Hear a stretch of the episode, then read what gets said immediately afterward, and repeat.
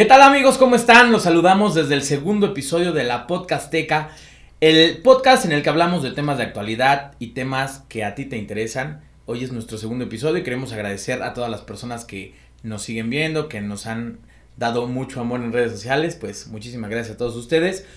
No quiero iniciar esto sin recordarles que nos sigan en Facebook, en Spotify, en todas las plataformas de podcast que conozcan. en YouTube. en Twitter igual. Twitter todavía no tenemos, pero todas las plataformas de podcast, porque tenemos muchas reproducciones en Facebook y poquitas en Spotify. Entonces, échenos la mano, ahí los esperamos en Spotify. Como siempre, me acompañan mis amigos, colegas, socios. Willy, ¿cómo estás? Muy bien, Pachus, aquí andamos. Un saludo a todos los que nos ven y todos los que nos vieron en el primer episodio. La verdad se siente, se siente bonito el apoyo, ¿no? Ya cuando ves que empiezan a subir y dices, ah, mira, que sí les gustó. Eso, eso espero, ¿no? no fue por compromiso. No, no, eso, yo quiero creer que no fue mi mamá que lo vio 500 veces. todas nuestras tías. no tengo tantas tías. Y aparte compartimos tías, entonces. Ah, y, además no saben utilizar la computadora, entonces no creo que se hayan sido mis tías. Es más, ni mi mamá sabe muy bien ocupar la computadora, entonces, de hecho nosotros se la pusimos. Para que la viera cuatro veces. Pero todos los demás juro que. Pero las, las otras cuatro veces no fue ella. Lo demás fue alcance orgánico. Chay, ¿cómo estás? Bien, igual. Y qué chido que sea el segundo episodio. Y como ya lo dijeron, gracias a todos los que pues, escucharon el podcast y nos mandaron así un mensaje de que, ah, pues estuvo chido, o esto, o el otro. O dando a lo mejor este, recomendaciones de temas y lo que quieres, o quieres y que sí lo escucharon. Y que pues al menos creo que les está gustando, ¿no? ¿Qué tenemos hoy, Willy? Pues en esta ocasión, bueno, hay que hablar de la sección que vamos a tener a fin de mes primero. Todos los los últimos lunes del mes o los últimos fines de semana del mes vamos a hacer un especial donde vamos a hablar sobre cosas paranormales, cosas como de fantasmas, temas más relacionados eso a lo místico, de terror, de terror, cosas por el estilo y esa va a ser la sección que iniciamos justamente este lunes y esperemos que les guste. Los últimos programas del mes. Es que nosotros grabamos fin de semana, entonces el último programa del mes, el que caiga, va a ser esta sección de la que les estamos hablando. Si tienen algún tema o algo que les gustaría de lo que habláramos, pues hagan, háganoslo saber a cualquiera de nosotros tres. y pues, ajá, y vamos Ahí en los comentarios le pueden poner, quiero que hablen de brujas, y pues ya. Sí. Ahí. Y bueno, eh, para iniciar esta sección, vamos a hablar de, de lo clásico, de los monstruos clásicos, de los monstruos más conocidos de, digamos que de la cultura popular los que todos conocemos y en especial de sus versiones cinematográficas, porque no vamos a hablar como tal de los libros. nos dimos cuenta que somos muy fans de los monstruos, pero los monstruos clásicos, los que marcaron nuestra infancia. Y nos dimos cuenta que tienen algo en común, y es justamente que pertenecen a una ola de películas que se hicieron hace muchos años, a un universo cinematográfico de monstruos antes, eh, cuando no había tanto presupuesto, no eran los Vengadores. Sí, es más, no había ni audio. Se ahorraban hasta el sonido, entonces, e, eso era lo que, esas eran los, las películas taquilleras. Y pues la mayoría de estos monstruos tuvieron su propia película, tuvieron su oportunidad de brillar. Y por eso es que el día de hoy están en la podcasteca. Sí, bueno. Y aparte yo creo que este tema está como chido porque a todo, ¿a quién no le gustan los monstruos realmente? Díganme, ¿quién de, ¿quién de chiquito no se lo llegó a disfrazar en Halloween o de lo que sea? Que de una bruja, que de un hombre lobo, que de un vampiro. Pues es un tema yo creo que da para mucho y Sí, justamente van a ir escuchando alrededor o viendo los que nos vean en Facebook alrededor de, del tiempo que transcurre el programa cuáles son estos monstruos. Pero bueno, ya se deben imaginar que están Drácula, que están el hombre lobo, Frankenstein, que son los más conocidos, pero pues es por algo y es justamente de lo que vamos a hablar en esta ocasión. Los... ¿Ibas a decir algo? No, no, no. Ah, date, date. bueno, lo que conocemos el día de hoy como monstruos clásicos son como una corriente que surgió en, a principios de la década de 1920, en donde los estudios Universal empezaron a sacar películas de distintos monstruos. Bueno, así eran considerados en ese entonces. Ahorita ya hay un debate con algunos de este podcast que dicen que unos no son monstruos y que no, que, que no dan miedo. Pero bueno, en la definición de esos tiempos eran monstruos. Y bueno, el primero de ellos, justamente, que seguramente no muchos conocen porque algunos dicen que no es monstruo, es El Jorobado de Notre, Dame, que salió en 1923 la película y era una película muda que estaba basada en Nuestra Señora de París de Víctor Hugo, que era una novela que, que publicó en 1831. Es que, es que estamos hablando de la época en la que si tenías una... Racismo al máximo. Sí, En el que si tenías algún problemita eras un un monstruo. problemita.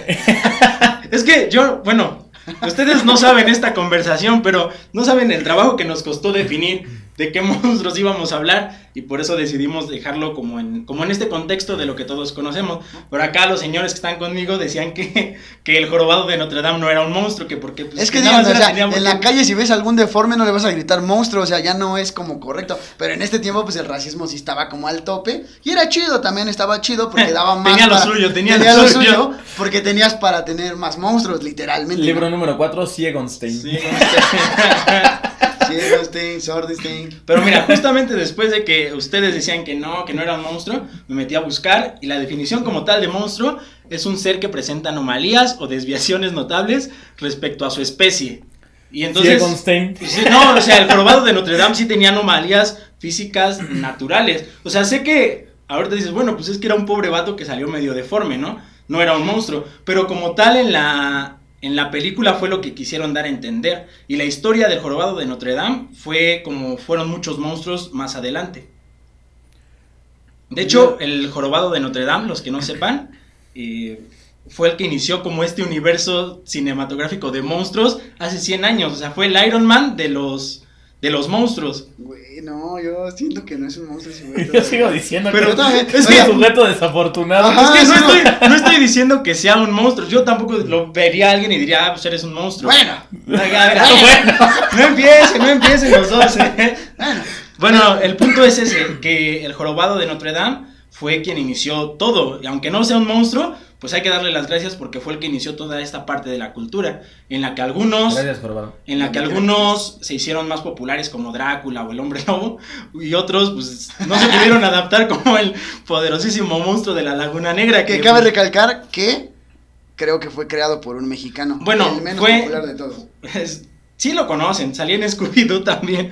Pero bueno, no fue creado por un mexicano, se inspiró el que creó la película en una plática que tuvo con un productor mexicano, en el cual le comentaba que había como una criatura extraña en Sudamérica y pues de ahí pues, se le ocurrió todo lo demás. Llamada cocodrilo. Cocodrilo, y pues ya de ahí sacaron la película. Es que no tenían internet, entonces Ah. cualquier cosa extraña ya. Sí, pero sí, sí le debemos claro, mucho a Universal porque de ahí es de donde conocemos nosotros a los monstruos. Seguramente hay mil historias o más, o sea, muchas historias de monstruos de hace muchos años, pero el hecho de que Universal los, los juntara y empezara a hacer películas es lo que los popularizó y lo que hizo que con el tiempo sacaran más y más adaptaciones y pues sobrevivan hasta nuestros días.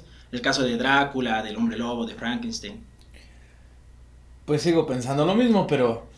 ¿Qué sigue después de Siegonstein? De- ah, bueno, después del jorobado de Notre Dame, aparece otro que también me van a decir que no es un, un monstruo, pero entra dentro de la categoría de estas películas, que fue El fantasma de la ópera en 1925. Mira, si ustedes están riendo porque dicen, ah, no manches, ¿a poco por cantar era... Ah, era es que su, monstruo?" su era la cantada. No, lo, es lo que suyo, lo suyo era la La cantada. cantada. lo que pasa Su papá era es que... francés. era francés. Lo que pasa es que tiempo después de que salió la película y, la, y el libro, hicieron la adaptación a una ópera en donde la historia era que cantaba y enamoraba a la chava. O sea, esa era la historia, pero de la ópera. En la historia original, pues simplemente era un, un ser que tenía como deformidades y vivía en un teatro escondido. Entonces esta persona trató de chantajear como a los dueños. Y como no le hicieron caso a su chantaje, pues empezó a hacer como cosas así misteriosas, así en el teatro, para espantar a las personas. Y después, sí se, o sea, esa parte sí es cierta, se enamora de una actriz y la secuestra y toda esa parte. Ser un secuestrador cualquiera, solo que igual un poco deforme por lo que tengo entendido, ¿no? Ah, bueno, tenía Amigo secuestrador, no te ofendas porque te llamamos monstruo en este programa. Ah, pero no era monstruo por secuestrar, era por... Bueno, ya no voy a decir nada. O sea, se supone que era monstruo por lo que hacía y por cómo lo veía también la gente. Y porque cuando... Pues sí, güey, secuestraba, pero. pero nada más. Bueno, tiró un candelabro, tal vez, y tal vez Mató a algunas personas, pero... en ese entonces se les decía. Pero pues era normal, la Pero, gente pues, no duraba, eso la gente no duraba mucho en ese tiempo, ¿no? O sea, pues, daba igual. No, pero bueno, El fantasma de la ópera salió en 1925. Y vean, no puede ser una ópera y no puede cantar porque era una película muda también. O sea, le quitaron su superpoder. No, pues es que ese superpoder llegó después, ya cuando mutó, ya se hizo mejor. O sea, no, es que no cantaba, el fantasma de la ópera no cantaba. ¿Cómo no? O bueno, o sea, antes. Ah, Ustedes que están en su casa busquen Fantasma de la Ópera y lo primero que va a salir es la canción. Ah, es que ya hay varios, o sea, son como, es como el hijo del la fantasma. canta, la canta el gato con botas, viejo. La canta Antonio Banderas. Bueno, pero el original no cantaba, solamente robaba. Bueno, no robaba, secuestraba. Y hacía cosas que, que hacía que pareciera que estaba encantado el teatro. Algo así como pasaba en La Dama de Negro, ¿no? Un cholo cualquiera. Sí, un morro de barrio, de barrio cualquiera. La- la- Pero el que sigue, Willy. Vamos bueno, sí. esa así, para que, para que sepan más o menos, así fue como inició todo este universo de monstruos. Ya después vienen los mejores, ¿no? O algunos, pues no tan mejores. bueno, en 1931 llegó la película de Drácula, que como muchos sabrán, o eso espero, está basada en un libro del mismo nombre de un autor que se llama Bram Stoker, que salió en 1897. A ver, puedes hablar, si quieres, a ti que te gusta Drácula, un poquito sobrevalorado a mi gusto, pero pues, ¿qué, qué- qué nos tienes para compartir? Es el Superman de los monstruos. Es el. Pues es el monstruo más chido de todos. Ah, no es cierto, güey. Así nada más porque sí. Es el mejor de todos. Ahorita les voy a explicar por qué. No solamente porque sus poderes eran los mejores de todos, sino porque. Pues tenía. Es muy famoso, se ha hablado muchísimo de él. Era metrosexual. Era metros. Pues es que eso es, eso es lo de hoy. ¿De dónde crees que sacó lo de tardarse dos horas en arreglarse? Sí, sí. Estaba adelantado a su época. Eso no, no me lo pueden negar. ¿De dónde crees que sacó lo de pintarse de blanco para salir en la noche Sí, sí. y usar pelucas de, de Albertano? Eso es lo de hoy. Eso es lo de hoy. Ay, si podemos le- les compartiremos una foto de cuando, Una gran foto de, de, de- algún de cuando, Drácula de cuando fue un Drácula que también cantaba, pero que salió en María de todos los Ángeles. En algún Ajá, sí, los que lo hayan visto salió ahí, cantaba la de la, la que canta con Yaguarú. Les voy a platicar un poquito de Drácula, de el maravilloso Drácula. Resulta que Drácula es una novela publicada en 1897 por el irlandés Bram Stoker, quien ha convertido a su protagonista en el vampiro más famoso de la historia. De ahí vienen la mayoría de las historias de vampiros. Se dice que el escritor se basó en las conversaciones que mantuvo con un erudito húngaro llamado Arminius Bamberi, quien le habló de Vlad Draculian, que ahorita vamos a hablar un poquito de él.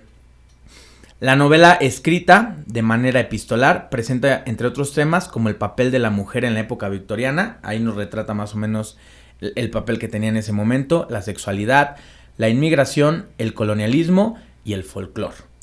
Como curiosidad, cabe destacar que Bram Stoker no inventó la leyenda, pero la leyenda o la historia de Bram Stoker fue la que fue tomada como guía para hacer muchas películas, cine, teatro, televisión, etcétera.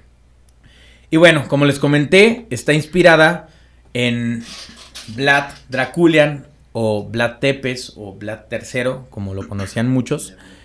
O Vlad, Vlad, Vlad. y, y pues bueno, les voy a platicar un poquito de Vlad.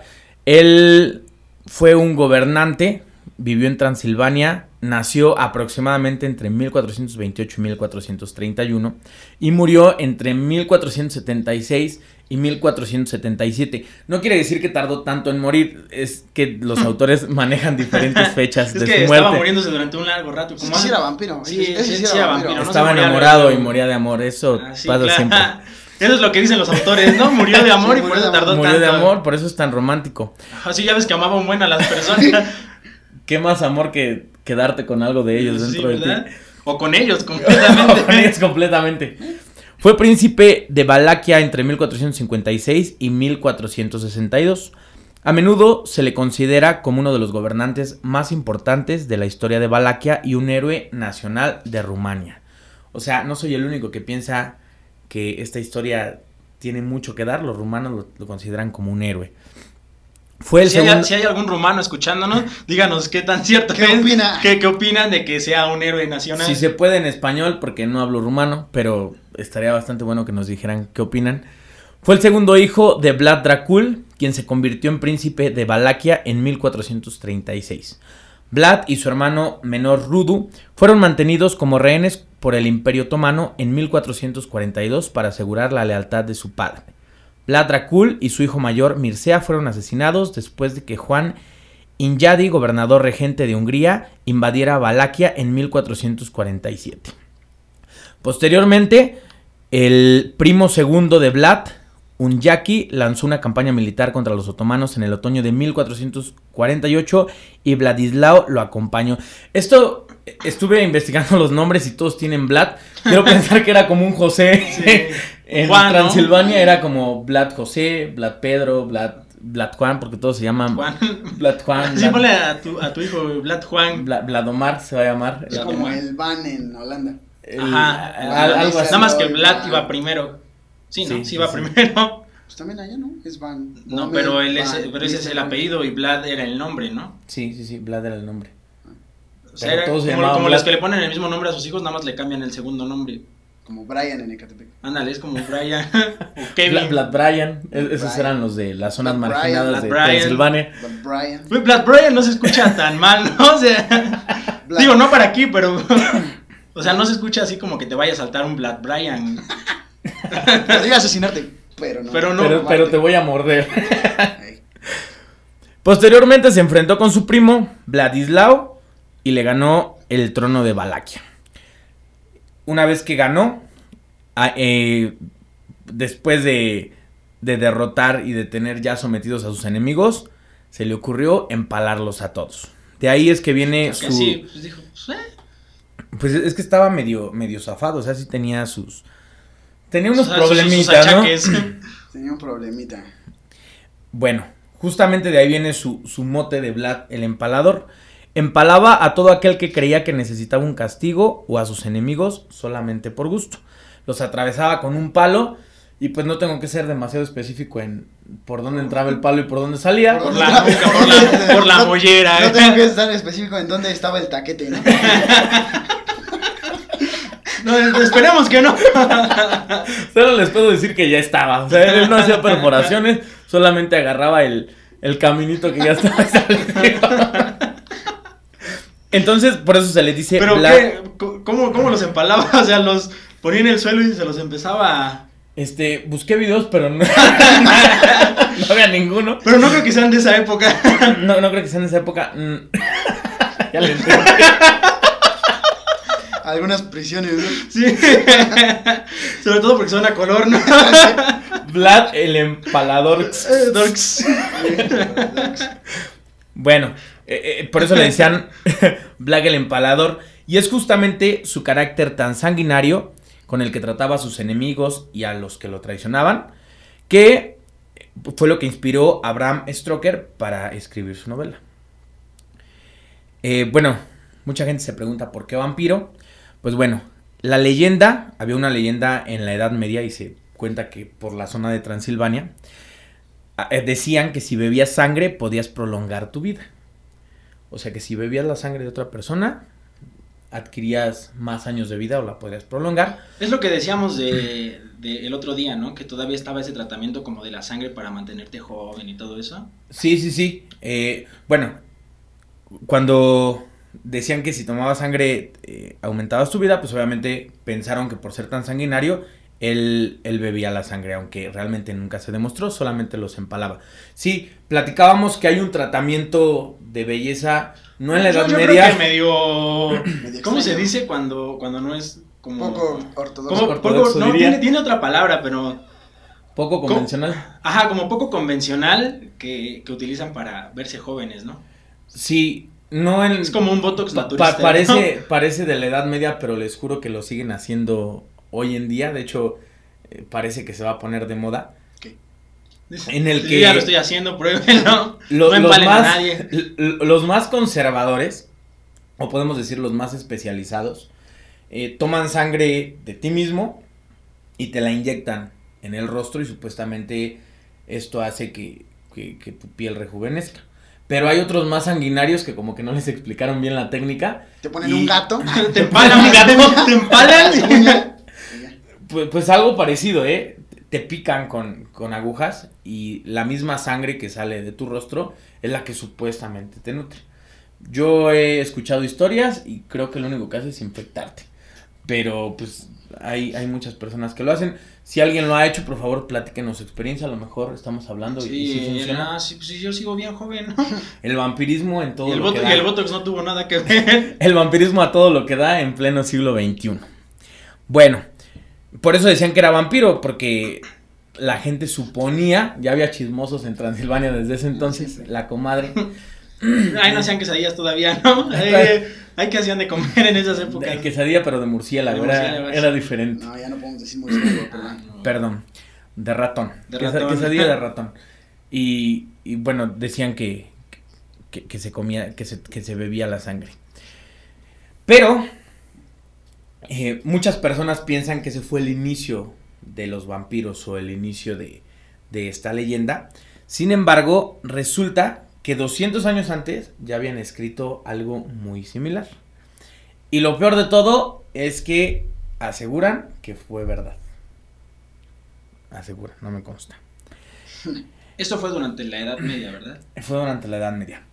Eh, estoy hablando del historiador esloveno Johann Weihard von Bolvasor. No, Bolvasor es el Ese es el Pokémon. Johann Weihard von Balvasor. Que escribió una novela que se llamaba El honor del ducado de Crane. Se pronuncia, car- bueno, se escribe Carniola, pero se pronuncia Crane. La pueden buscar y si está buena, pues ahí nos comparten qué tal estuvo. Eh, que habla de un, de un hombre llamado Jurgrando. Jurgrando. Él fue el primer chupasangre de la historia. Las personas en ese pueblo de Crane lo llamaban Strigo. Y la palabra Strigo se traduce literalmente como vampiro. Así le llamaban a él. Y le llamaban de esta manera porque acechaba de noche y mataba personas. Dicen que él tenía un como un, un- una manera específica de matar y mataba una persona de cada familia. O sea, no mataba A todas las personas, sino mataba una persona de cada familia. Su modus operandi era así, uno de cada familia. Y pues se contaba o se rumoraba que ya estaba muerto. Entonces se juntaron los pobladores de este lugar, de Crane, lo fueron a buscar, lo encontraron en un ataúd, era como el, pues de ahí viene como el cliché de que duermen en un ataúd, lo destaparon y le cortaron la cabeza. Obviamente se murió, porque parece ser que no estaba, Obviamente. parece ser que no estaba No, no, muerto. Pa- Parece ser que no era Drácula. Parece ser que, que- que- que no era muerto. Pero. Pero pues bueno, las personas pensaron que ya con esto quedaba definitivamente muerto. No recuerdo si en alguna película o en, o en alguna historia le cortan la cabeza. Generalmente los, Les los apuñalas el, el corazón. Pero bueno, estas personas le cortaron la cabeza y con eso ya quedaron muertos. Y de las cosas curiosas de esta historia, además de que aseguran que fue real, y que podríamos estar hablando de uno de los primeros asesinos seriales de la historia y no en realidad de un ser sobrenatural, es que primero dicen que, que fue cierto y podría ser, porque ya nos quedó claro que no estaba muerto Que sí que murió. solo le gustaba matar, es que las personas enterraron a este tipo en el mismo pueblito, en Crane. Y su tumba se encuentra oculta en el cementerio. Y dicen que los pobladores saben dónde, dónde está la tumba, pero a los turistas no les, nunca les dicen, o sea, no es como parte del recorrido Ajá. turístico, no les dicen dónde... Llegas y oye, vengo a ver la tumba de este carnal. ¿no? Y dices, no, pues ahí que encuentras. Sí, Ah, sí, sí, no, claro, porque, porque es, un, es un atractivo turístico. El pueblito es, es turístico y muchas cosas están relacionadas con vampiro. Ahí sí pueden checar algunas imágenes, por ejemplo, cafetería vampiro, cosas de ese tipo. Cafetería vampiro. De verdad, de verdad es el atractivo turístico, pero no te dicen a ti como turista cuál es la tumba de esta persona por miedo a que lo puedas despertar. O sea que O sea, siguen sí creyendo... como miedo. Como Sí, de, sí, no, sí, de sigue siendo como un mito, una leyenda, pero entre qué es cierto y, o no- es falso, pues mejor no traemos a curiosos, Ajá, ¿no? sí, sí. Y eso pienso yo es lo que ha hecho que no sea que no sea tan famoso, Ujú. pero pero está perfectamente Es que- documentado y son 200 años de Bram Stoker. Ju- justamente 200 años antes de Antes Bram- de Bram Stoker. Ah, bueno, no sé si, si tenga algo que ver, pero como unos 130, 140 años, en el año mil, bueno, cerca del año 1732, fue cuando empezó a circular en inglés la palabra vampiro en Europa. Y era una palabra que se utilizaba para definir a una criatura atrapada entre la vida y la muerte.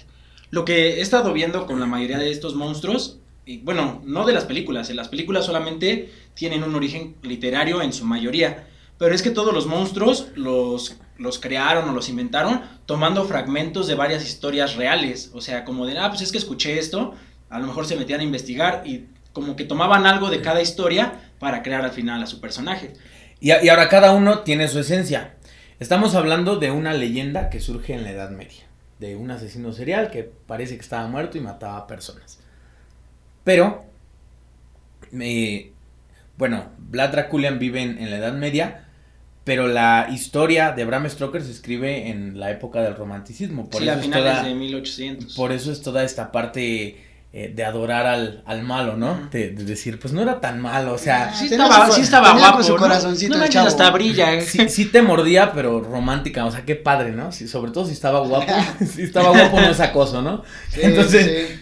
eh, eh, cambia totalmente la Y tenía perspectiva. Y Pues era un conde. hay otra historia que es también muy famosa y también es muy interesante y es Nosferatum. Nosferatum es una historia o es una película de 1922. Para los que no lo conozcan, es el que sale en, la, en el capítulo de, De Bob Esponja. Justamente estaba pensando El en que el apaga las luces cuando sale el criminal picador mutilador. Nosferatu. ¿se queda así? Él es Nosferatu. El de las No, no sé por qué, por qué es se me vino a la Nosferatu. mente también. Dije, ¿cómo, cómo les haces Lo entender? revivieron, o sea, ahí revivieron a Nosferatu. Sí, sí, sí, todos conocen a Nosferatum por Bob ¿Quién ha Esponja. visto Bob Esponja? ¿Y, y quién ha visto Nosferatu? Pero bueno, ya estamos hablando del siglo XX. La percepción era totalmente diferente. Quisieron comprar los derechos del libro de Bram Stoker para hacer la película y no se los vendieron. Por esta razón no se llama Drácula. El, el conde tiene otra, otro nombre, pero está basado en lo mismo. Sin embargo, de las cosas interesantes de Nosferatum como tal, bueno, primero de la película, es que hay una leyenda. Todo esto les estoy hablando de 1922. Es muy difícil comprobar todo lo que sucede porque no había documentos de absolutamente nada. Y si buscas fuentes, unas te dicen sí, Sí, otras te dicen no. Pero Y en todos los monstruos es así, o sea, te metes al jorobado de Notre Dame y dices, no me vean así, si así se cuenta.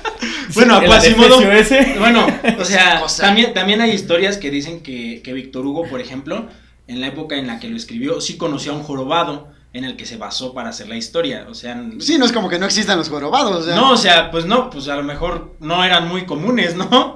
O sea, tú veías un jorobado y dices, oh, no manches, ¿qué es eso? Y bueno, Nunca por ejemplo, un jerobado como yo, gratis no.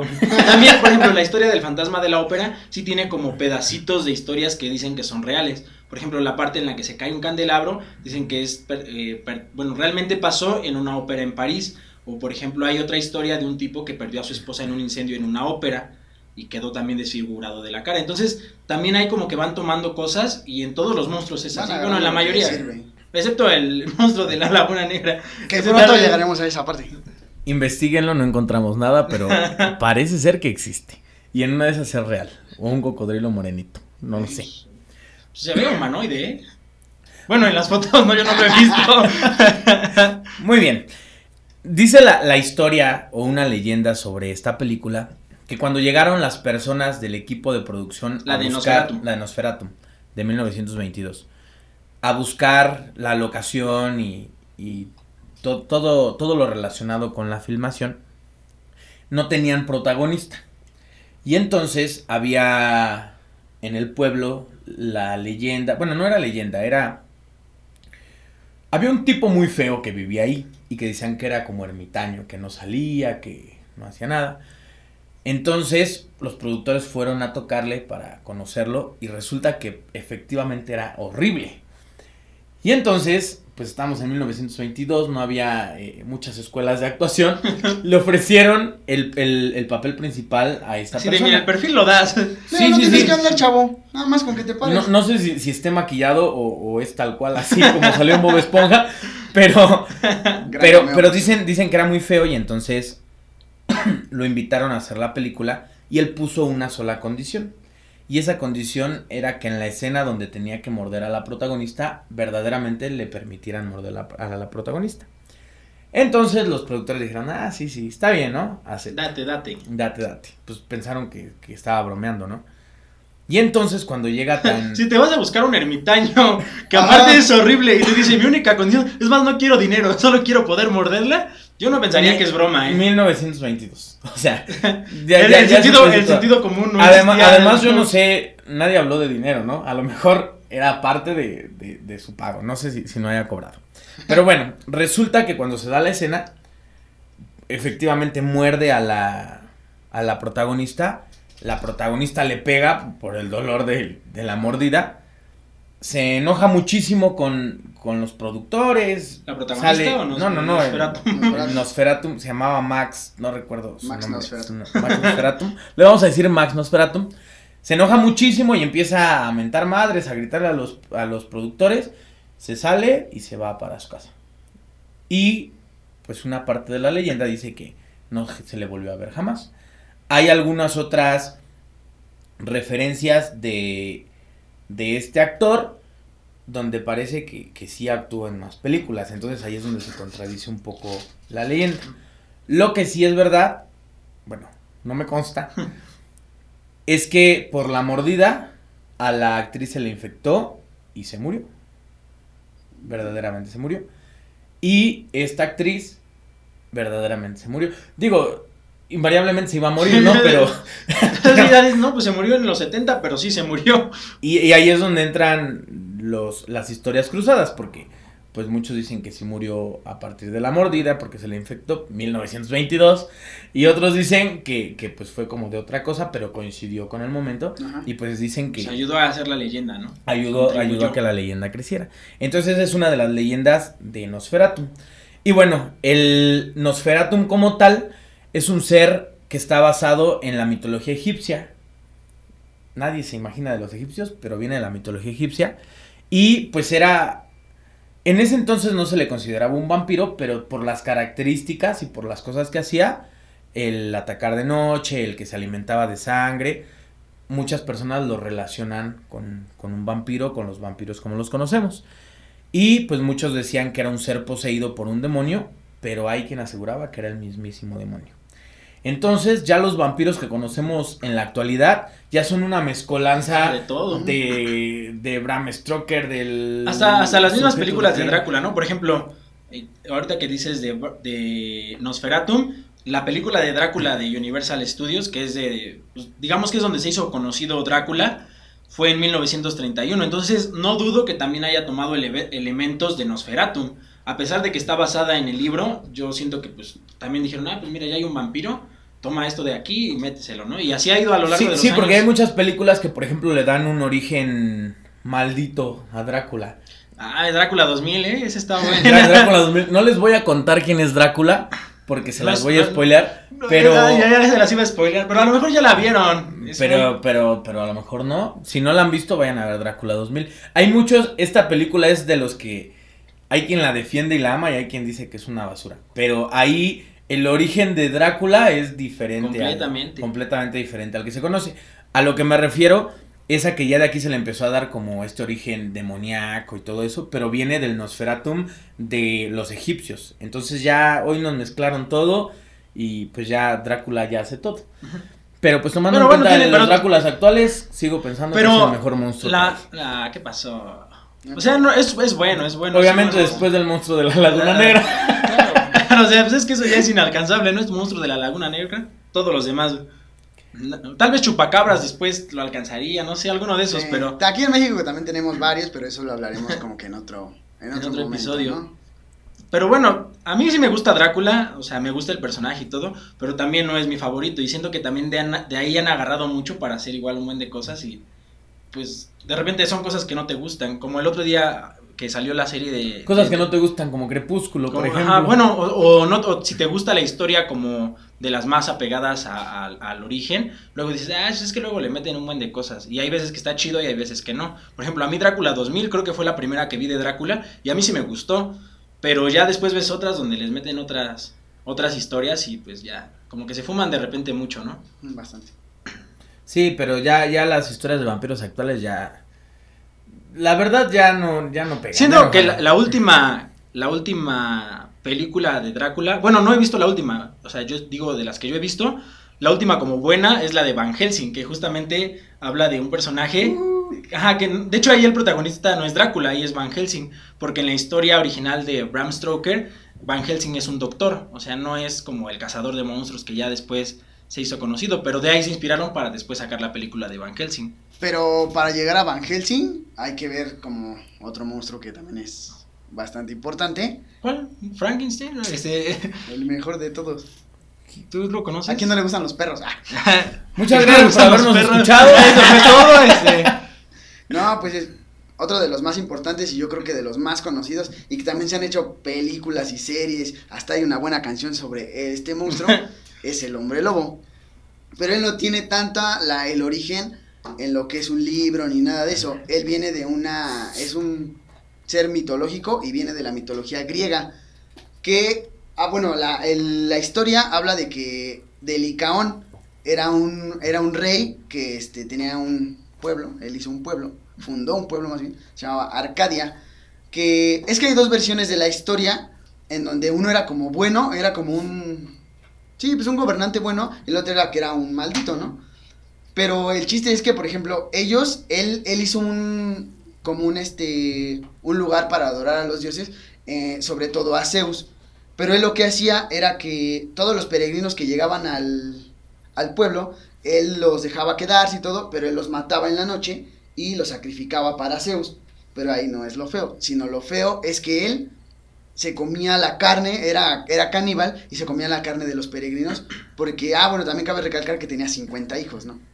Este, y entre todos pues hacían como festines de, de carne humana.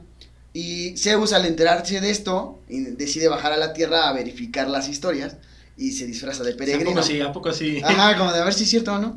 Y este, y baja a la tierra. Mira, que a- Zeus también tenía sus hijos, ¿eh? Por ahí escondidos. Ah, espérame, espera, es que esa es una de las versiones. O sea, en las dos versiones baja.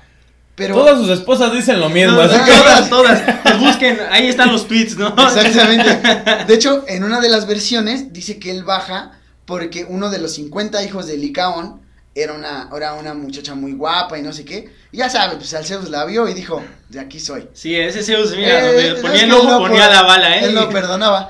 Y él tuvo un hijo con la hija de Licaón. Si Dios no perdona, pues Dios tampoco.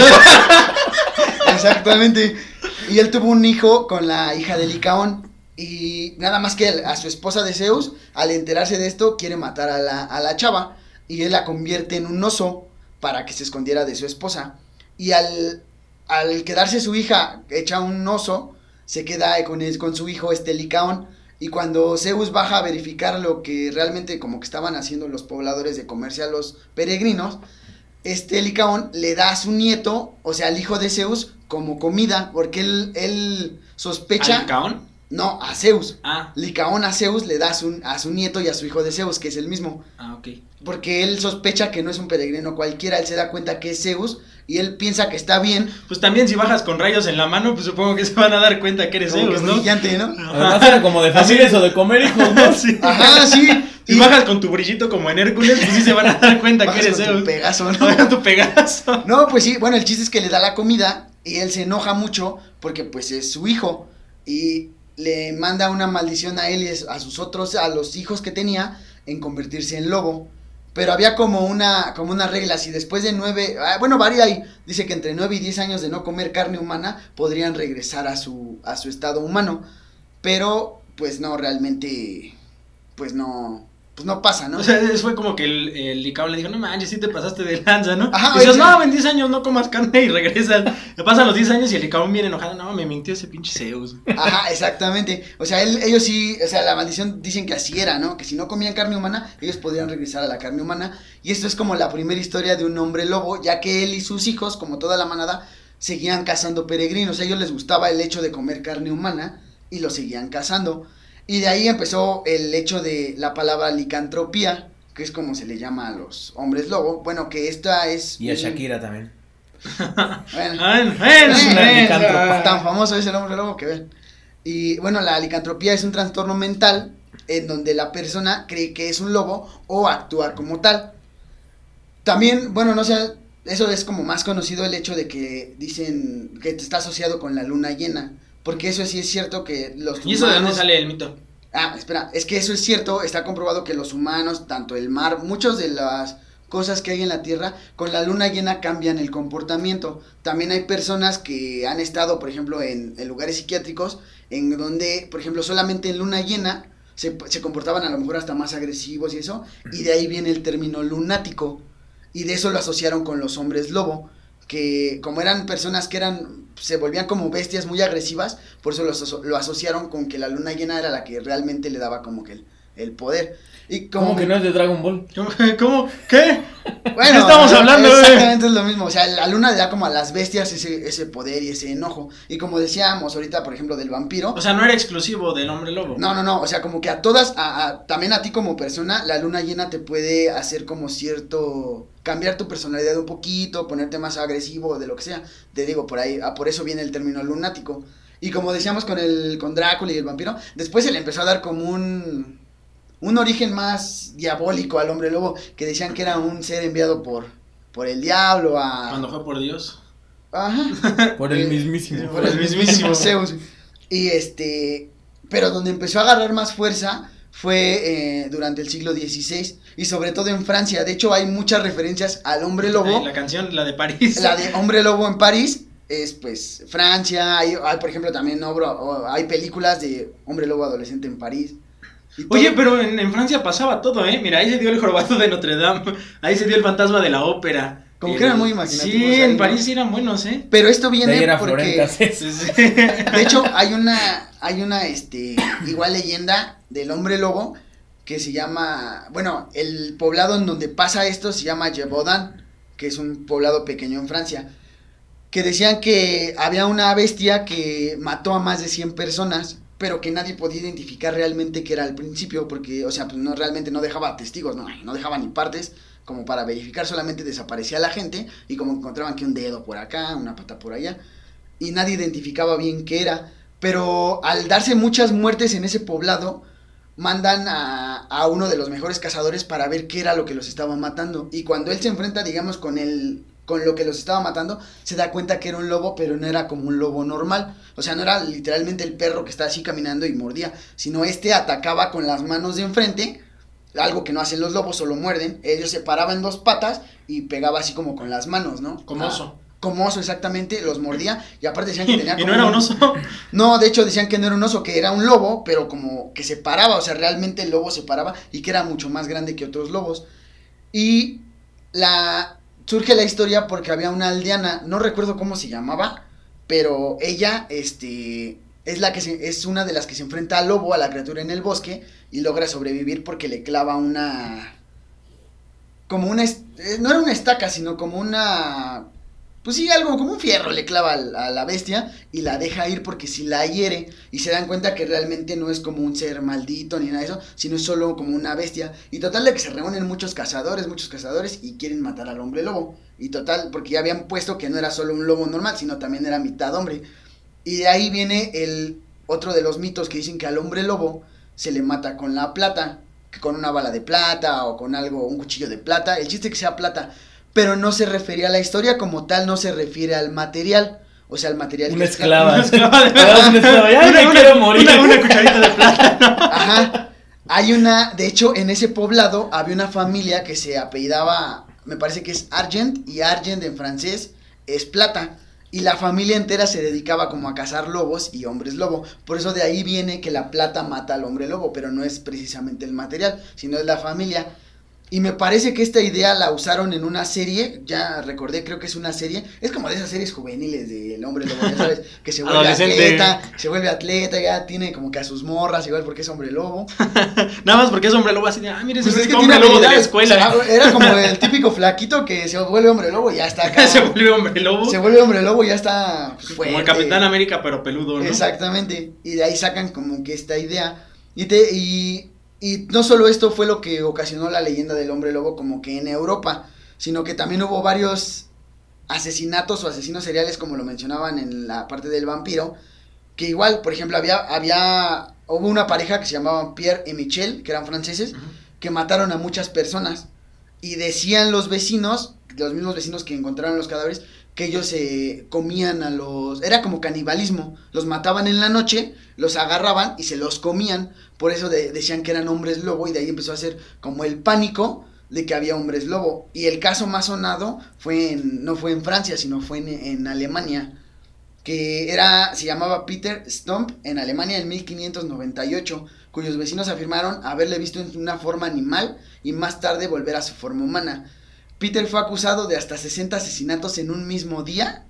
Y este, él mismo confesó, ya cuando lo agarraron, que era asesino, violador y caníbal. Y eso fue donde se popularizó por el hecho de que los vecinos decían que era una bestia, que era un hombre lobo. Y ahí se empezó a como a popularizar el hecho. De ahí pues, se fue haciendo el teléfono descompuesto hasta que llegó a lo que Hasta ya que realmente- ¿60 en cuánto tiempo? En un solo día. Y todavía no tiene su especial de leyendas legendarias. Pues falta que saquen su especial, pero pues sí, parece que esto sí fue algo real y por eso fue como tan impactante. Y decían que si era una bestia solamente lo que, los que podían llegar a hacer esto. Y eh, como dices, de ahí se fue surgiendo, fue surgiendo y de ahí empezó a crecer la leyenda de los hombres lobo hasta la fecha, como si vieron el capítulo pasado que hasta en Chiapas. hasta en Chiapas sigue, llegó. hasta ya llegó, llegó. unos cuantos años después, pero, pero, Pero llegó, llegó pero llegó. México. Dicen que todavía es en blanco y Eh. negro, pero... El hombre lobo. es más, no habla, es mudo. Y yo creo que sí, mucha gente vio que la noticia era real, porque sí, o sea, salió hasta en televisión, salió en Facebook, salió en muchos lados de lo del hombre lobo. O sea, todavía hay como cierta creencia en, hay mucha gente que cree que puede llegar a ser real este, pues esta bestia como mitológica, ¿no? Y como ya mencionaban la canción de Hombre Lobo en París, mucha gente también como que en su momento pensó que era como una historia de, sobre todo de un transvesti, por lo que dice la canción. Pero no, está basada en un cuento francés que se llama, este, igual así, este, es Lobo Hombre en París, así se llama. Nada más que la historia cuenta, es como al revés, es un lobo, es un lobo, un animal que quiere convertirse en humano. Y él le gustaba espiar a los humanos en Francia, en París, y veía así como por las ventanas de los restaurantes y todo eso, cómo se comportaban. Y llega un momento donde él como que se enamora de una, de una chava, y ella es, es como en, ajá, como que la liga a un, uno que era un mago. Ajá, pues de hecho la canción dice el mago del Cian, así se llamaba, y el mago se da cuenta que los está observando el lobo y le manda la maldición de que ahora va a ser un humano. Y él pues al principio decía, ah, pues como que está chido ser humano y lo que sea, pero ya después se da cuenta que pues, los humanos tenemos más problemas que los lobos, ¿no? No solo Dije, no, cazar eso. mejor me regreso al lobo. ¿no? De hecho sí, es, eso trata la historia de que el, el lobo intenta todo el tiempo regresar a ser un lobo. Y de ahí viene lo de la canción, por eso les digo que el hombre lobo es como muy famoso, ¿no? Hasta hay canciones. Bueno, pero lo, lo que mencionábamos al principio, todas estas leyendas se ocuparon y se hizo la película del hombre lobo, que continúa una serie de que ya llevaban varios de Universal. Regreso a lo mismo porque sí fue muy importante actualmente en nuestra cultura, porque el hecho de que lo hicieran, o sea, en 10 años sacaron película tras película tras película, y hizo que todos estos monstruos de los que estamos hablando se hicieran conocidos, se hicieran populares con lo nuevo que era el cine en ese entonces. O sea, pasaron, a- empezaron con películas mudas y después fueron sacando más y más Lo películas. nuevo que era el cine, pues todavía sigue siendo, ¿no? No, o sea, pero en ese entonces pues no había cine y de repente hubo cine y pues dicen, ah, pues es, es como mejor, ¿no?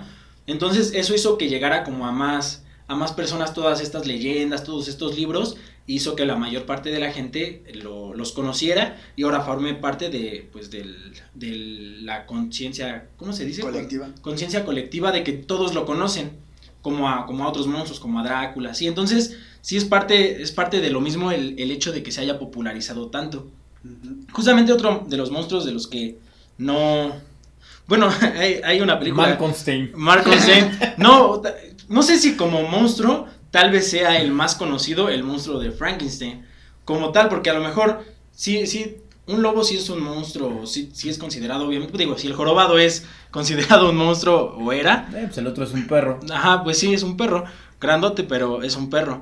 Pero como tal, siento que el concepto de monstruo, sí nos imaginamos al monstruo de Frankenstein. Digo, su nombre es Monstruo de Frankenstein. Y es una película que también está basada en una obra literaria. A diferencia de Los Hombres Lobo, eh, sí se basaron de nuevo en hacer. En hacerlo basándose en un libro, en el libro de Mary Shelley que se llama eh, Frankenstein. E- Es, es curioso porque el monstruo de Frankenstein ni siquiera era malo al principio. Lo crean, bueno, los que no conozcan la historia, espero que, que sí la conozcan también.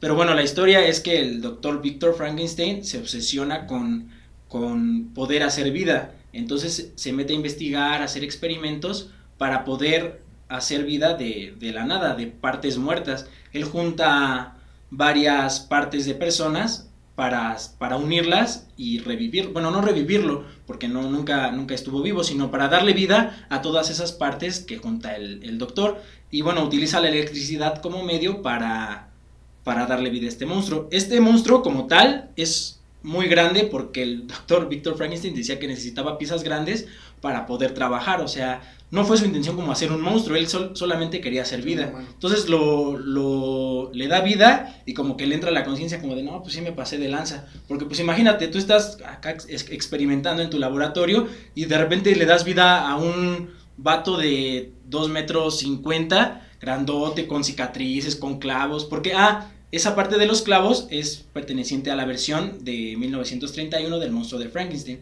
Posteriormente se hicieron otras versiones, pero la más conocida pues es esa, del monstruo grandote. Verde no, porque era en blanco y negro, eso ya se lo agregaron después. Era gris. La parte de los clavos se utilizaba para que por ahí pasara la electricidad alrededor de todo. ¿Y el, copetito de burro ese cuando Ah, pues ese también salió de ahí, yo creo que fue la cabeza que encontró. le tumbaron a uno Sí, le tumbaron ¿no? de burro.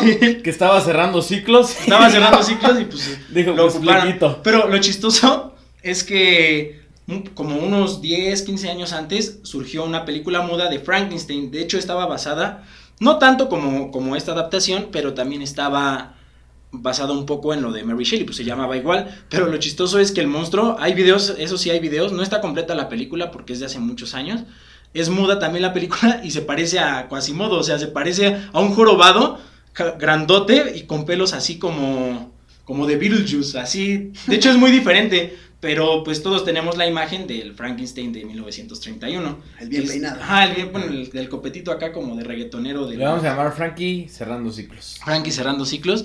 Después igual salieron otras versiones y le cambiaron el estilo completamente, o sea, fue como como, como Ken, así le empezaron a meter varios estilos, pero pues, ajá, pero, ninguno, ninguno funcionó, al final todos nos quedamos o, o, todos se quedaron con la misma imagen del monstruo grandote con clavos y ya. Para, bueno, para la siguiente parte también cabe mencionar que tenía fuerza sobrehumana porque tenía piezas muy grandes y pues, porque los monstruos siempre tienen que tener fuerza sobrehumana, ¿no?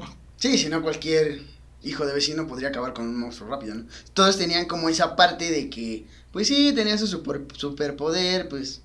O sea, que, que, no, que no te sacabas un tiro con ninguno, Ah, como que sí te daba miedo, como dices, con este vato. O con este perro. Con, este perro, con este metrosexual, ¿no? Con, e, con este deforme tampoco me saco un tiro. Porque ya van tres veces que habla de, de deforme. pues es que Quasimodo era un deforme, o sea, tenía deformidades, eso es un deforme. Bueno, posteriormente a la película de Frankenstein, que salió en 1931, llega la película de La momia de 1932. Esta fue la primera película de Universal. Y digo la primera porque aunque las películas del hombre lobo no estaban basados en ningún texto literario, llegaron después. Entonces La momia fue la primera película de este universo como de monstruos que no estaba basado en un, material, en un texto literario como origen sino que la momia surge después de que en 1922 abren y descubren la tumba de Tutankamón.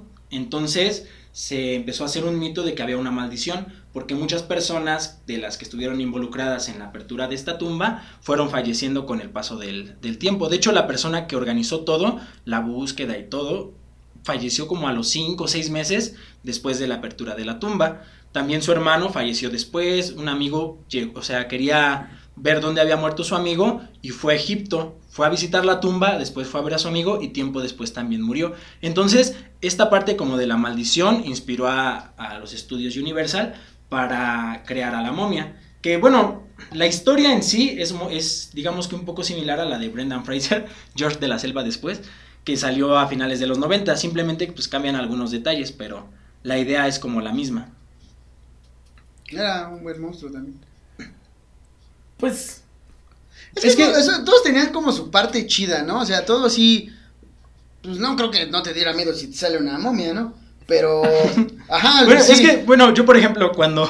Ah, cuando mencionaban a las momias. Años. todos nos imaginamos a las momias como las que pelean contra el santo. Ese es el problema. Que es que las hemos mexicanizado. Ajá, sí, sí, sí. Pero, el, o sea, el poder yo creo que de la momia y por lo que se ve en las películas es como las maldiciones, ¿no? Ajá. Las plagas, eso es como si el coronavirus lo hubiera mandado a alguien, así porque ah, pues me cae Exactamente, o sea, ese sí es un buen poder. Ese sí es un buen poder.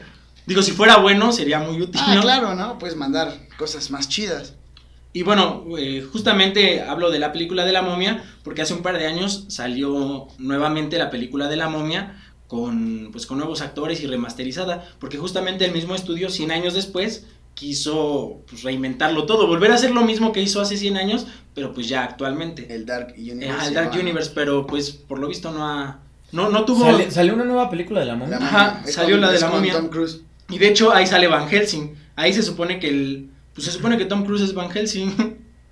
Hasta ¿Qué? ahorita. Te lo juro, vi esa película y hasta ahorita me estoy enterando que Tom Cruise es Van sí, Helsing. Van Helsing es Tom Cruise. Ah, no es cierto, creo que sí, sí, sí, sí, sí. Al final dan en como entender eso, sí, cierto. Porque tiene que- entender eso. Ah, es que al final. hola, Van Helsing. Creo que tiene, porque creo que al final de la película como tal no atrapan a la momia otra vez, o sea, no es como que ya la encerraron de nuevo, sino que Tom Cruise, al- alguien le dice, es que no recuerdo bien cómo era la película, pero creo que le dice que tiene que cazar a la momia, y de ahí creo que querían sacar a los demás monstruos. Ajá, es que ahí el hilo conductor de todo ese nuevo universo iba a ser Van Helsing, porque, bueno, como vimos la aceptación que tuvo la película de Van Helsing, sí es algo que, que daba como para unir a todos los monstruos de, de alguna forma. Entonces, él iba a ser como, supongo que el que iba a ir cazando a todos los monstruos, y en algún momento, pues no sé si se iban a liberar o a juntar o algo. Pues hubiera estado bueno, ¿no? La idea es, Pues, es interesante. Que yo pero- sepa, no está con- completamente descartada. Pero como no tuve la, la aceptación la película. Es que yo creo que el problema es que empezaron con la momia, es como si, pues, eh, como antes con Quasimodo, o sea, pues, como Pero que es- empiezas, pero es con, que- es que ¿con empiezas como con empiezas? el monstruo Pues no necesitas nada, solamente Drácula, Van Helsing, Ah. tienes la película perfecta. Ah, oye, No, de Drácula, Van hecho, de hecho, de hecho, de hecho, pues la película de Van Helsing, la de creo que es del 2004 con Hugh Ajá. Jackman, esa película sí es con, buena. Hugh, con Hugh maldito de Jackman. Esa película es muy buena porque aparte sale Frankenstein, sale Frankenstein, Sale, sale Dr. Dr. Jekyll, Jekyll y Hyde. Ajá, sale Dr. Jekyll, sale eh, Drácula y sale sale- sale Van Helsing y se convierte en un hombre lobo. Pero ahí tienen como una historia más como religiosa, digámoslo así. Porque ahí el que se supone que es Van Helsing es este, es el arcángel Gabriel, que él está mandado para matar a todos los monstruos. De hecho, él caza, él se dedica, es un cazador de monstruos mandado por el Vaticano. La verdad es que también eran como otros tiempos. Sí, por ejemplo, Otro todo México. otro México.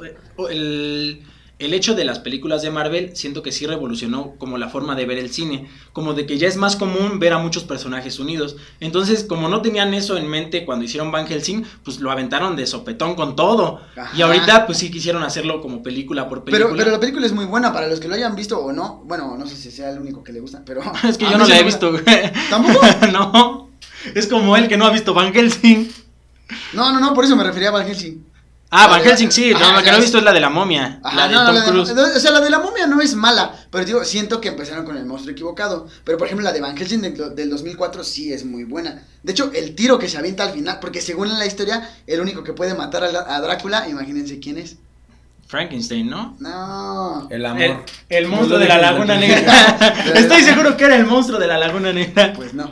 No, pues era el hombre lobo de Chiapas. Ah. De Chiapas. E- No, no, ese, no, de Ese, Chiapas. ese. No, pero sí, este, era el hombre lobo. De hecho, lo mata con una. Le tiene que, lo tiene que matar mordiéndole el cuello. Y pues realmente sí se ve bastante inútil el vampiro en ese. En esa película. Pero es una película muy buena. Sí, la verdad la película está chida.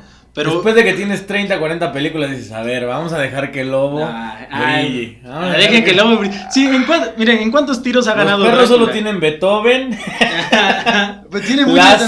también. Pero él es como más Van salvaje. El, el, como era metrosexual y como más. Ay, no, yo soy un conde. O sea, como que se medía más. Y el otro era una bestia. O sea, llegó a. A lo que iba, a ¿no? lo que iba. Y de hecho, hecho, como, como, como de un hecho, vato, güey, como un vato que boxea, pero es así No, como no, adinerado, ¿no? Es como- Y el otro vato es así de barrio. Es como el güey que se enoja cuando pierde la América y llega hasta madre a su esposa. Haz de cuenta que así pasa. es el hombre te lo lobo, así es el hombre lo lobo. De hecho pasa eso, no sé si te acuerdas. ¿Madrea que a su mat- esposa? No, Ah, sí, sí, madrea, sí la madrea. Sí, la, Sí. sí, la madrea, güey. O sea, primero se saca el tiro con Drácula y su esposa llegó así como para hacerle la, para, Pero para darle de cenar acá. No se controlaba. Ajá. Y la mata. Así como de, no, no, no, mi amor, aguanta, ya, No, ya pasó, ya estuvo. Y o no, sea, fue más que una madriza, así. sí. no, o sea, sí mató, fue entera, güey. O sea, O sea, no se es contuvo. La parte triste. O sea, también hay. O sea, esa película es Bueno. buena porque hay amor. Hay de No, todo. o sea, es triste entre comillas porque, bueno, la familia de la morra se supone que su destino era matar a Drácula, no el de Van Helsing. Y entonces, pues por eso la morra siempre está con él, porque tratan de matar a Drácula. Es más, a Van Helsing lo mandan a matar a Drácula porque ya solo queda una integrante de la familia, no me acuerdo de la Quedaban dos, pero a uno lo, lo convierte Ah, en uno es su lobo. hermano y él es el que, el que es lobo y convierte a Van Helsing. Ajá, porque él es el que muerde a Van Helsing. Tío, la película es buena. es- Pero bueno, o sea, lo que dan a entender es como de, ah, pues ya se murieron todos, pues ya también ella se muere. Ajá. Pero bueno, como siempre, la última palabra la tienen ustedes. Comenten quién, cuál es su monstruo favorito. El hombre invisible también. ¿Cuál es, ¿Cuál es su monstruo favorito y por qué es Drácula? Ahí Ay, le pueden poner. Ay, sí, y dale con Drácula. Ah, pues, hay, que, hay que ver en los comentarios qué, qué es lo que dicen, pero... O podríamos hacer como una encuesta. O una dinámica, a ver, de, de, A de ver madrazos qué de es el monstruos. monstruo más común, ¿no? O bueno, más, Más el que común. les el que más se encuentra. El que más se encuentra, el que más han visto. Así como Pokémon, ¿no? Sí. Más común los enanos. Enanonstein. Eran monstruos en el siglo XX. ¿Cuál, ¿Cuál creen que sería como el monstruo más probable de ver? Bueno, sin contar a, a Quasimodo y al fantasma de la ópera, Y- que eran seres humanos. Y ¿Por qué estás Enanonstein. eliminando mi monstruo. Pero, o sea, como de que sí digas. O sea, que, que, que, sí lo lleguemos como a conocer, bueno, no a conocer, sino a ver como de, ah, pues es que este vato es un vampiro, o este vato es un hombre lobo, o este vato es una momia. Es que ahí sí siento que podrían ser cualquiera de los dos, como el vampiro o el hombre lobo, por, te digo, por el hecho, simplemente el hombre lobo por el hecho de la licantropía, que se confundía el hecho de que es un trastorno con que se volvía hombre lobo, solamente que pues no le salía pelo ni nada. Y es como fácil a lo mejor encontrar a alguien, bueno, no fácil, ¿no? Pero es, podría ser que encontraras a alguien así. Pues podría ser. Yo también pienso de otro monstruo que pues no hemos hablado mucho porque en, en su momento fue conocido, pero pues con el tiempo también ya se ha ido olvidando y se le ha quitado del concepto de monstruo, que es el hombre invisible, ¿no? Que también es un ser humano. Es, es también un monstruo de esos. ¿Has visto Hotel Transilvania y sale el hombre invisible también? O sea, ahí te lo, ahí te lo explican. Y salen en muchas películas y también es parte de este universo. De hecho, es poquito después de, de Frankenstein y también está basado en un texto literario. ¿Ya vieron Hotel Transilvania? ¿Quién es el protagonista? Es fácil. El humano, ¿no? El humano es el protagonista. el de pelo morro rojo. Del pelo, el Carlitos, ¿no? Sí, Carlitos. El papá me topé. Ajá, sí, Carlitos, él es el protagonista, ¿no? Es que están pusificando a los monstruos. Un hombre invisible con lentes. ¿Por qué con Un- lentes? Un perro. ¿Por qué con lentes? Porque Bueno, sí, de hecho, lentes. sí usaba lentes, como para que supieras que estaba ahí. Sí. Ah, pues sí, sí, lo, lo divertido de ser invisible es que no te vean. Pues Sí, imagínate, te haces invisible y te pones una ropa verde, pues ¿de qué sirve que seas Un invisible? perro con 600 hijos. Eh, Era un campeón, eh, nada más ahí lo dejo. Una momia con sobrepeso. Ahí, ahí se ve claramente quién, quién es Un el príncipe único. que hacía paletas de personas. No, no, no, deja eso. El Drácula inseguro que sale en Hotel Transilvania. Que, ay, mi hija, no le vaya a pasar nada. Pues es que el amor es el que lo mueve. Yo les dije desde el principio. De, de- de eso se trata todo. Ah, no lo sé, ¿eh? Es que dep- depende de, de- de los poderes en, en el tiro. O sea, si tomamos la mejor versión de cada uno, pues siento que sí está parejo, ¿eh? Yo creo que hasta el hombre Escríbanos invisible le anda dando en la madre. a- ¿Quién creen que ganaría y por qué Drácula? Ahí No, no puede ganar Drácula porque tiene un punto débil. Simplemente lo estacas y ya estuvo. Pero pues la cosa es que lo alcances. Ah, pues si eres invisible. Eh, le voy a hablar a Flash, ¿no? Bueno, sí, es que, o sea, sí, te digo, o sea, todos tienen, porque el hombre lobo también, pues si lo atacas con plata como se conoce normalmente, pues sí es como fácil de asesinarlo, ¿no? Un balacillo ahí, pues ya lo terminas. El que sí sería realmente un problema sería agarrar al hombre invisible. güey. ¿Cómo, Porque cómo lo el hombre encuentras? regular no trae gafas como Ah, bueno, pero ya después con la tecnología ya es más fácil ver como cosas por Con la el- tecnología como en el Chavo del Ocho. Como en el Chavo del Echaban harina y, o sea, sí es algo sencillo, ¿no? No, en, la, en, la- en una película que Mi, salió. mi- mi punto es que es irrelevante. ¿Por qué irrelevante? Pues ok, es invisible, pero ¿para qué lo quiero encontrar? Pero es que, por ejemplo, todos los monstruos tenían como algo, una habilidad, aparte de ser invisible, tenía como super fuerza o algo así. O sea, sí podría ser como algo, ¿no? Si te hace algo, pues ¿cómo lo encuentras? Eh, Es que no es como de que lo quisieras encontrar, pero por ejemplo, digamos que empieza a haber muertes en Rumania, ¿no? Y entonces dicen, ah, pues es el vampiro. Empiezan a ver en París, ah, pues es el jorobado de Notre Dame, ¿no? Empiezan a ver en, en, no sé, en otros lados y pues descubres que es un hombre invisible, tampoco estaría tan mal. O sea, de hecho, sí es un buen poder, o sea, sí tiene un buen poder, pero no es como tan espectacular como si vieras un perro parado, güey. O un metrosexual O con una momia, muy güey. grandes, güey. Exactamente. Pues a mí se me hace un poco inútil, pero cada quien tiene su Como, opinión. como ser murciélago sí es bien útil, ¿no? Sobre todo en estos tiempos. Exactamente. Infectas a media casi. Nada más, nada más, mientras no llegues a China porque te come. Exactamente. Así de, no, debilidad- la debilidad de Drácula son los chinos. ¿Dónde va a ser el tiro en China? Sí, China. Ya no, ya, ya estuvo, ya, cámara, chavos, que queden en empate, ¿no? Va, dos de tres, dice. ¿Nos falta alguno? eh, no, bueno, el monstruo, el monstruo de la Laguna Negra, que fue una película que salió en 1954, pero pues ya, ese sí es más, más irrelevante. Ese no lo vean, chavos, no lo vean. no lo van a encontrar. Ese sí es un monstruo verdadero porque no lo van a encontrar. Pues, no, eh, no hay, no hay película, no hay Mm, libro. Sí, hay, sí hay no películas. Películas, sí. Películas, sí. Pues, De de hecho, lo que estamos... tres, hasta el fantasma creo que de la Laguna Verde. Ah, es- esta es una trilogía del monstruo de la Laguna Negra. Ah, negra, Negra. El de la laguna verde es otro, ¿no? Sí, Ajá. es su, su hermano. su carnal. Bueno, pero el de la. Laguna Negra sí es una película de 1954 y digamos que es como lo que cierra. Obviamente no tuvo el, el auge y obviamente no se popularizó después como lo hicieron otros monstruos. Digo, todos estamos de acuerdo en que los más conocidos pues son Drácula, el hombre lobo y Frankenstein, o sea, de ley. Exactamente. Pero pues eso tiene que ver como con la aceptación de la gente. Yo creo que no progresó porque renunció el actor. Digo, ya no quiero ser un monstruo, no salgo a cuadro. Le salieron No, humos, no, espérate, de lo más chistoso del hombre invisible, habían contratado una estrella del tiempo, pero no quiso porque como era invisible no salía, no salía hasta el final de la película y por eso rechazó el papel. Por lo que vi, hay una imagen donde, o sea, para que sepan que es el hombre invisible, está como todo tapado, Ah. trae lentes y hasta guantes, ¿no? Ah, sí. como. Pero bueno, hubo un actor, digamos, digamos que quieren contratar a Leonardo DiCaprio para el hombre invisible y no acepta por eso, porque no sale en toda la película hasta el final.